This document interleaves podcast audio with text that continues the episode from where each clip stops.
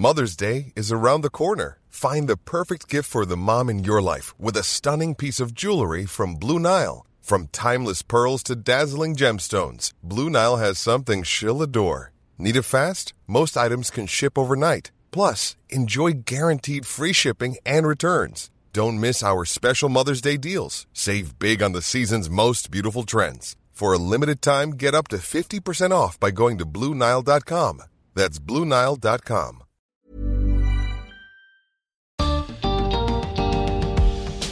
¿Qué pasa si un satélite choca con otro? ¿Dónde se hace el reclamo? ¿Hay leyes en el espacio? Bienvenidos al podcast de TED en Español. Soy Jerry Garbulski. En su charla en TEDx Río de la Plata, el abogado espacial Juan Cruz González Ayonca nos lleva en un viaje a través del espacio. Nos muestra que ahí también tendremos conflictos y sugiere cómo prepararnos para resolverlos.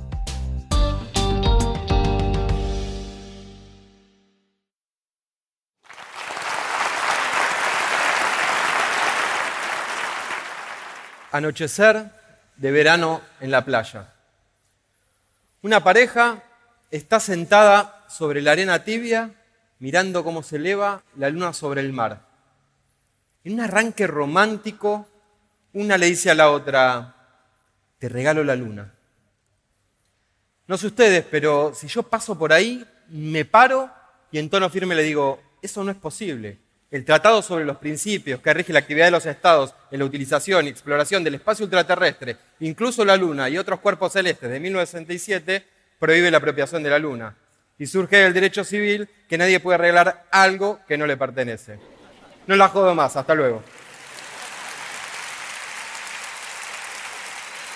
Soy abogado espacial. Eso existe. Me dedico a pensar marcos legales para prevenir y resolver conflictos en el espacio. Pero, ¿hay leyes en el espacio? ¿Por qué debería preocuparme a mí lo que pasa allá arriba? Nuestras vidas dependen del espacio mucho más de lo que creemos. Sin satélites no podríamos ver la tele, mandar un mail, realizar una transacción bancaria, buscar una calle en el GPS y lo peor de todo, no podríamos encontrar un match en Tinder. A diferencia de lo que solemos pensar, hoy el espacio es un ambiente congestionado, un área en disputa y altamente conflictiva. Y donde hay conflictos, ya sabemos, hay abogados. Pero, ¿qué está pasando ahora mismo en el espacio? Supongamos que en este momento todos nosotros estamos dentro de una gran nave espacial y nos proponemos recorrer el sistema solar. Despegamos. Todo va bien, hasta que aparece el primer problema. ¿Dónde empieza el espacio? ¿Cuál es la frontera hacia arriba de los países? No existe consenso internacional sobre eso.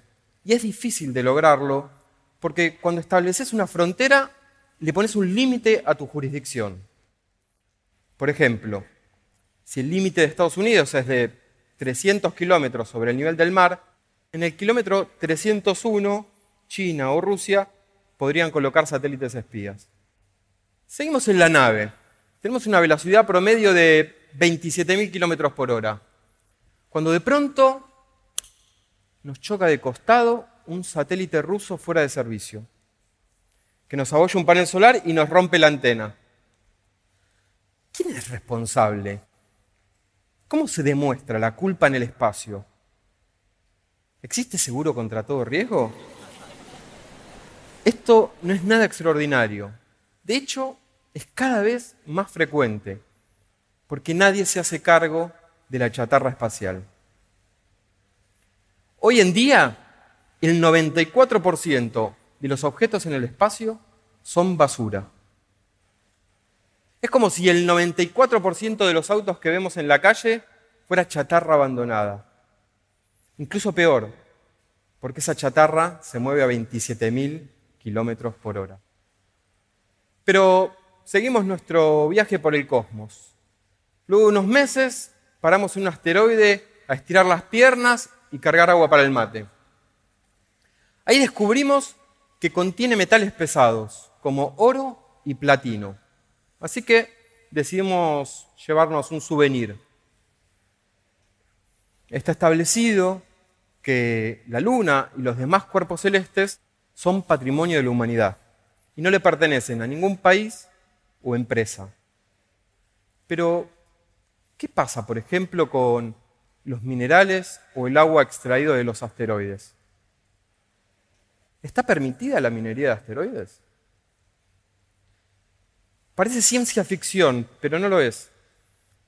De hecho, Estados Unidos y Luxemburgo ya sancionaron leyes que regulan la explotación de recursos naturales en el espacio. Incluso Argentina tiene un proyecto de ley similar en el Congreso.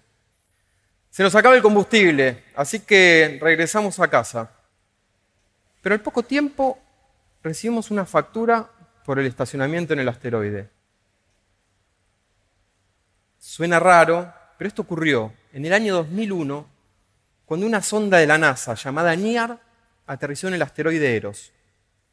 Un año después, la NASA recibió una factura por el estacionamiento de la sonda en el asteroide, con una tarifa de 20 dólares por día. La factura y la intimación al cobro provenían de un tal Gregory Nimitz, que se decía el propietario del asteroide basado en derechos otorgados por la Constitución de los Estados Unidos. Obviamente, la NASA respondió de forma negativa, pero Nimitz insistió y decidió llevar el caso a la justicia. Se necesitaron tres años y la intervención de dos tribunales para rechazar definitivamente la demanda. Hay un tema del que no les hablé me preocupa especialmente la militarización del espacio. Desde la década del 60 existe presencia militar en las distintas órbitas de la Tierra.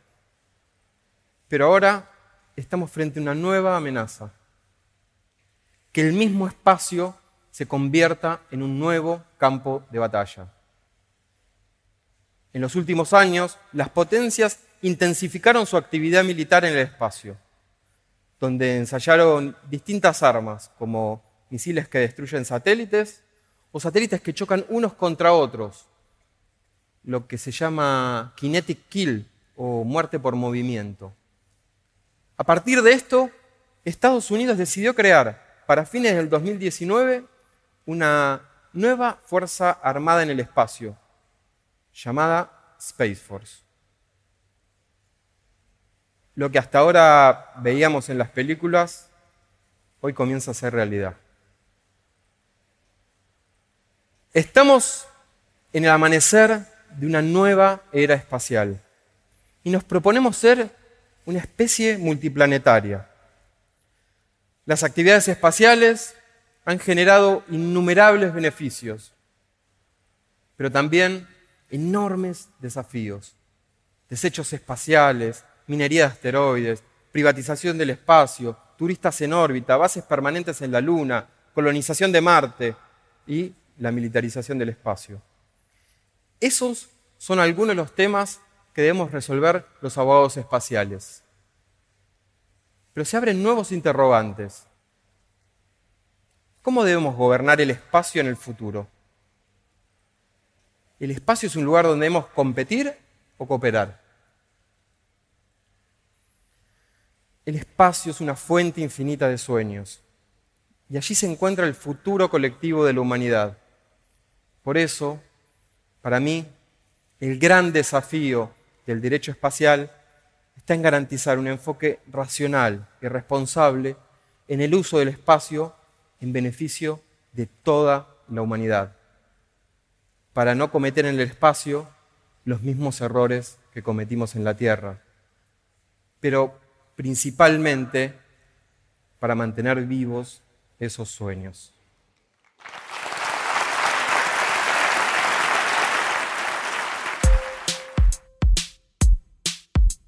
Si les gusta TED en español, la mejor manera de apoyarnos es compartiendo el podcast con sus amigos. Pueden encontrar todos los episodios en Spotify, en Apple Podcast o en tedenespanol.com. También nos pueden dejar un comentario en la página de Facebook de TED en Español. Este es un podcast de TED en colaboración con Adonde Media. El sonido y la música están a cargo del estudio Pomeranek. Soy Jerry Garbulski y los espero en el próximo episodio.